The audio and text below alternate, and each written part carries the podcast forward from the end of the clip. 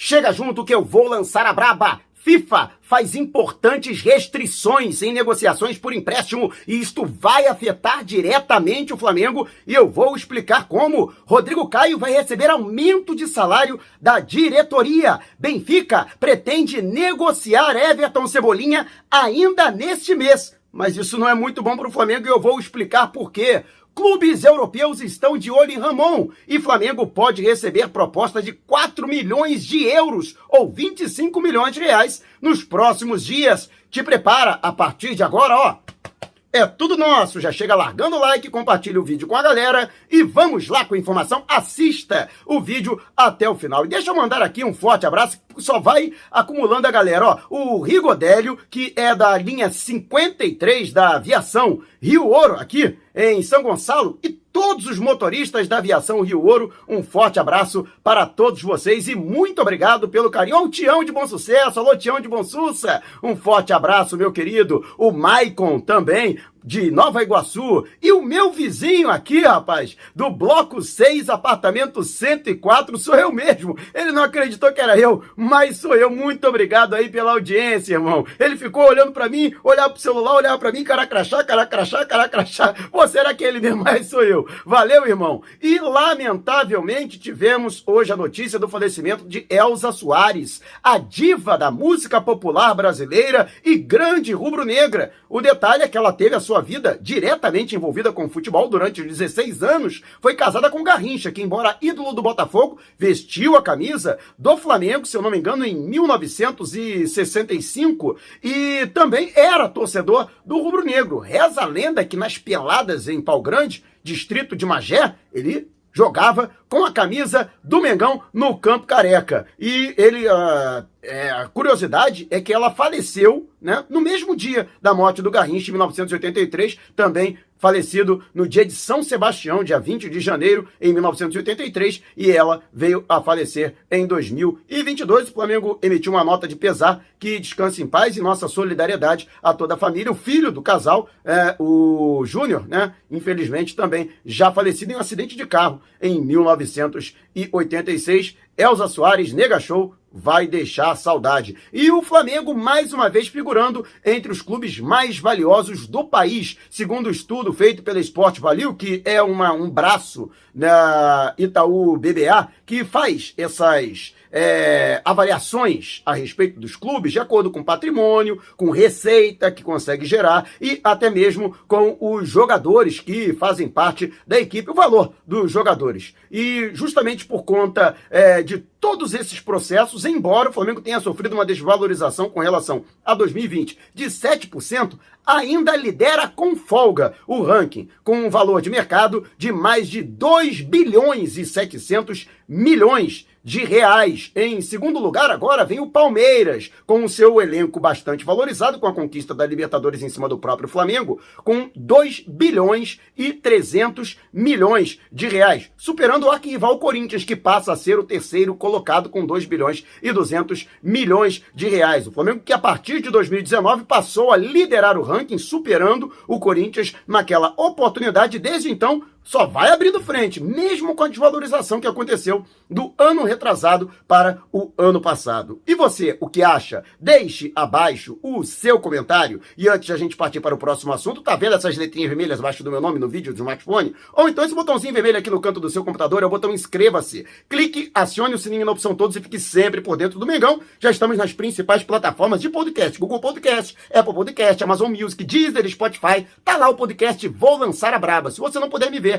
pelo menos vai poder me ouvir. E Ramon pode receber uma proposta nos próximos dias. O Granada da Espanha está formalizando uma proposta no valor de 4 milhões de euros, ou cerca de 25 milhões de reais, para contar com o jogador. Além do Granada, o Basel da Suíça e também a Udinese da Itália tem interesse na contratação do atleta. O Benfica chegou até mesmo a negociar a compra do jogador, mas acabou desistindo neste processo. Muito embora o jornal A Bola de Portugal acredita que ainda existe uma possibilidade de uma última investida por parte dos encarnados antes do fechamento da janela para transferências internacionais dos principais centros da Europa, que acontece no próximo dia 31. Prazo é curto mas ainda pode acontecer. O Flamengo está no compasso de espera, embora acredite que seria até boa uma mudança de ares para o próprio Ramon por conta do acidente em que ele acabou se envolvendo e que, lamentavelmente, resultou na morte de um ciclista na Barra da Tijuca, na zona oeste do Rio de Janeiro, no final do ano passado. E ele que tem contrato com o Flamengo até o final de 2025 e sua multa rescisória é de 50 milhões de euros. E a intenção do Flamengo seria até mesmo de negociá-lo, mas mantendo um percentual de seus direitos econômicos em caso de uma transferência futura, Flamengo recebendo a porcentagem equivalente na, no valor dessa negociação. E você, o que acha? Você negociaria o Ramon? Deixe abaixo o seu comentário. E antes de a gente partir para o próximo assunto, se você tem precatórios a receber dos governos federal, estadual ou municipal, não os venda antes de entrar em contato através do e-mail que está disponibilizado aqui na descrição do vídeo. E tá vendo esse botãozinho aqui, seja membro? Então, com uma pequena contribuição mensal, você ajuda ainda mais para que possamos fazer um trabalho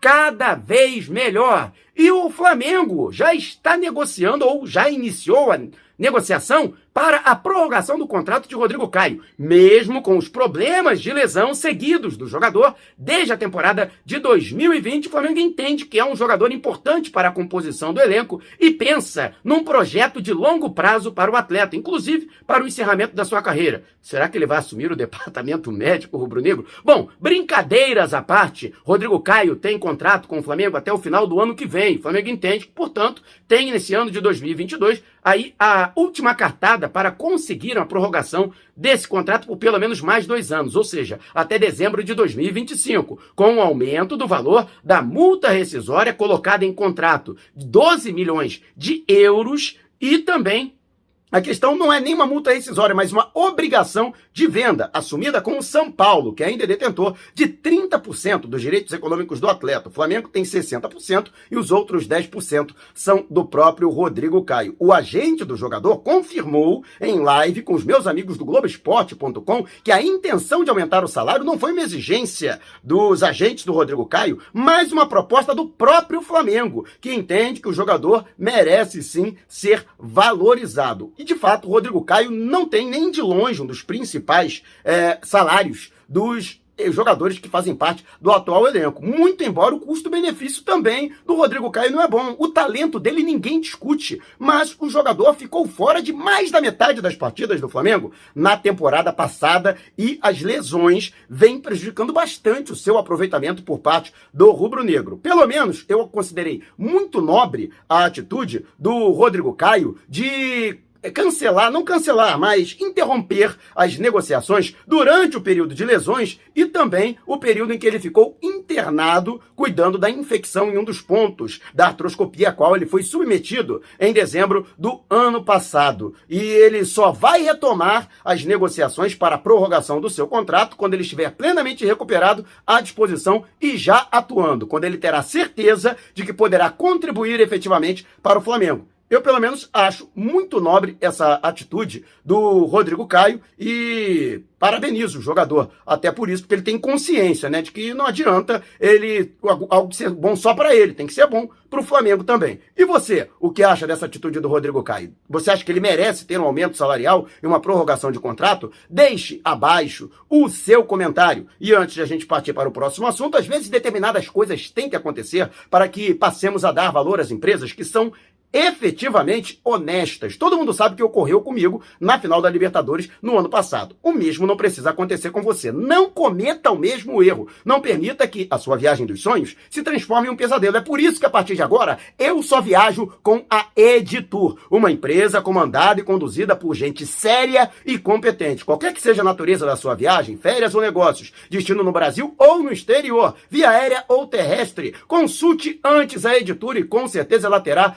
um pacote feito sob medida para você. Manda um zap para o DDD 21 974 193 630 ou 977 347 762. Editura, uma empresa cadastur. Nela, eu boto fé. E o Flamengo que procura alternativas aí para a composição do elenco e já não é mistério para ninguém o interesse do Flamengo e algumas conversas informais já foram feitas na tentativa da contratação de Everton Cebolinha. A imprensa portuguesa trouxe informações que trazem uma notícia boa e uma notícia ruim para a torcida, que o torcedor que esteja é, torcendo aí pela contratação do Everton Cebolinha. A primeira, sim, o Benfica está disposto a negociar o jogador. E isso pode acontecer ainda nessa janela de janeiro. E a notícia ruim é que eles não aceitam empréstimo, não. Eles querem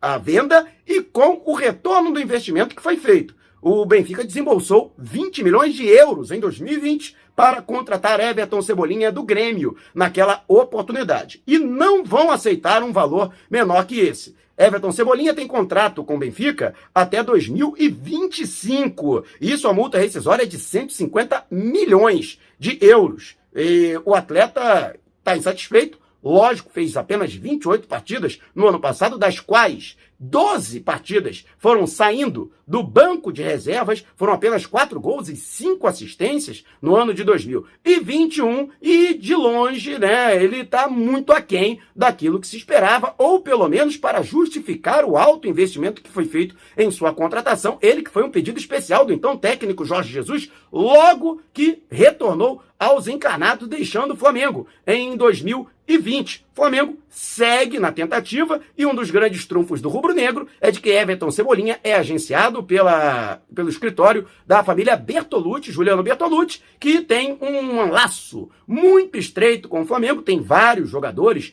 no atual elenco do Flamengo, já está agenciando alguns atletas, inclusive das categorias de base. Para se ter uma ideia, na última janela, Bertolucci foi fundamental para que o Flamengo obtivesse as contratações de Andrés Pereira por empréstimo e também a contratação de Davi Luiz. Aliás, sobre o empréstimo de Andrés Pereira, tem mudança aí no regulamento da FIFA e eu vou falar daqui a pouco. E você, o que acha? Juliano Bertolucci poderá ajudar realmente o Flamengo na contratação de Everton Cebolinha? Ele conseguirá convencer os portugueses do Benfica a atender os termos do Flamengo para a contratação do jogador? Deixe abaixo o seu comentário. E antes de a gente partir para o próximo assunto, liquidação nas lojas Nação Rubro-Negra, da rodoviária do Tietê, rodoviária Novo Rio e Partage Norte Shopping em Natal. Todos os produtos em condições imperdíveis. Se você mora na Grande Natal, no Grande Rio ou na Grande São Paulo, vá até o segundo piso do Partage Norte Shopping em Natal, segundo piso da rodoviária Novo Rio ou no terminal rodoviário do Tietê, ou ainda de qualquer lugar do Brasil, você pode entrar em contato com as lojas do Rio e de São Paulo através do DDD 21 998646665. Vou repetir, hein? 998646665. Não esqueça de dizer que foi o Mauro Santana que te indicou para garantir condições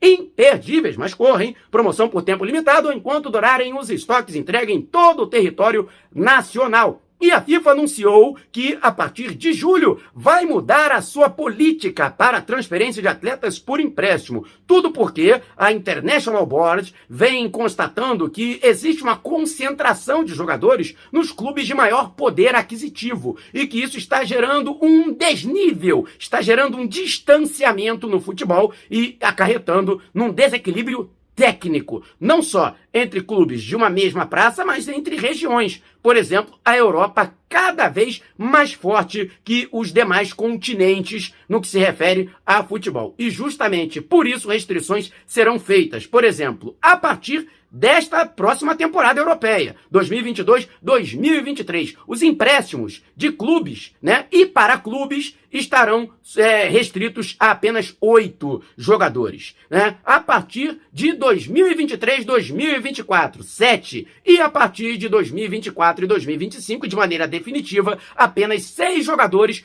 podem ser emprestados por uma mesma equipe ou chegarem a uma mesma equipe. Hoje, o Flamengo tem somente um jogador emprestado, que é o Andrés Pereira. O Kennedy foi devolvido ao Chelsea e já houve o acordo do Flamengo com o Lille da França para aquisição em definitivo, já anunciada, inclusive do Thiago Maia. Ou seja, não há outros jogadores emprestados no elenco do Flamengo e, portanto, o Rubro Negro poderia conseguir por empréstimo outros sete jogadores sem ferir esta limitação imposta pela FIFA. Pelo menos foi o que meus colegas falaram. Só que eles esqueceram outro fato. o Flamengo também empresta muitos jogadores. E ele será diretamente afetado por isso, principalmente com os jogadores que vêm da base. Óbvio que o Flamengo não consegue absorver todos eles na sua categoria principal, não consegue dar espaço a todos esses jogadores, incorporá-los ao elenco de profissionais. O que acontece é que vários desses jogadores, é o Flamengo que tem fomentado muito jogador da base, tem revelado muitos jogadores e que com isso vários atletas não conseguem espaço e efetivamente quando eles estouram a idade do sub-20, têm que ser negociados. E vários deles por empréstimo. E o Flamengo tem adotado a política, tanto no profissional quanto na base, de contratos longos com os jogadores e por altos valores da multa rescisória. Ocorre que vários desses jogadores acabam emprestados ou para clubes de menor investimento ou então para clubes do exterior.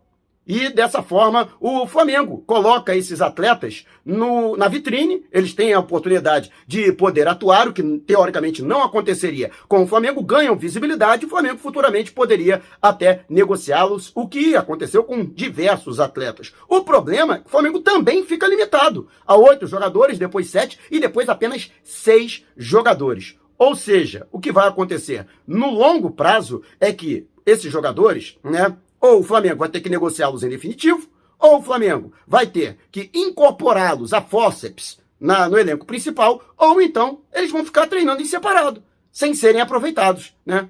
Esse é o problema. Haverá um inchaço do elenco de profissionais do Flamengo. Até porque com contratos longos, fica difícil até para o Flamengo conseguir liberar o jogador. Caso realmente ele não possa ser aproveitado, o Flamengo que investiu na formação desse atleta, né, não vai nem poder esperar para lucrar com ele. O que vai acontecer são duas coisas diferentes. Ou o Flamengo vai acabar liberando diversos jogadores de graça quando estourarem a idade, ou então o Flamengo não vai nem esperar esses jogadores chegarem à condição de profissional. Vai vendê-los ainda na base. E é isso que vai acontecer. Então o Flamengo sim será diretamente afetado por esta mudança da FIFA. E você, o que acha? Deixe abaixo o seu comentário. Se você quiser saber mais sobre o canal ou propor parcerias, manda um zap para o número que está aqui na descrição do vídeo. Não saia sem antes deixar o seu like. Gostou do vídeo? Então compartilhe com a galera. Mas não vai embora agora. Tá vendo uma dessas janelas que apareceram? Clique em uma delas e continue acompanhando o nosso canal, combinado? Despertando paixões, movendo multidões. Este é o Mengão. Mengão foi pesa do ataque. Ajeitou, bateu o golaço. Gol!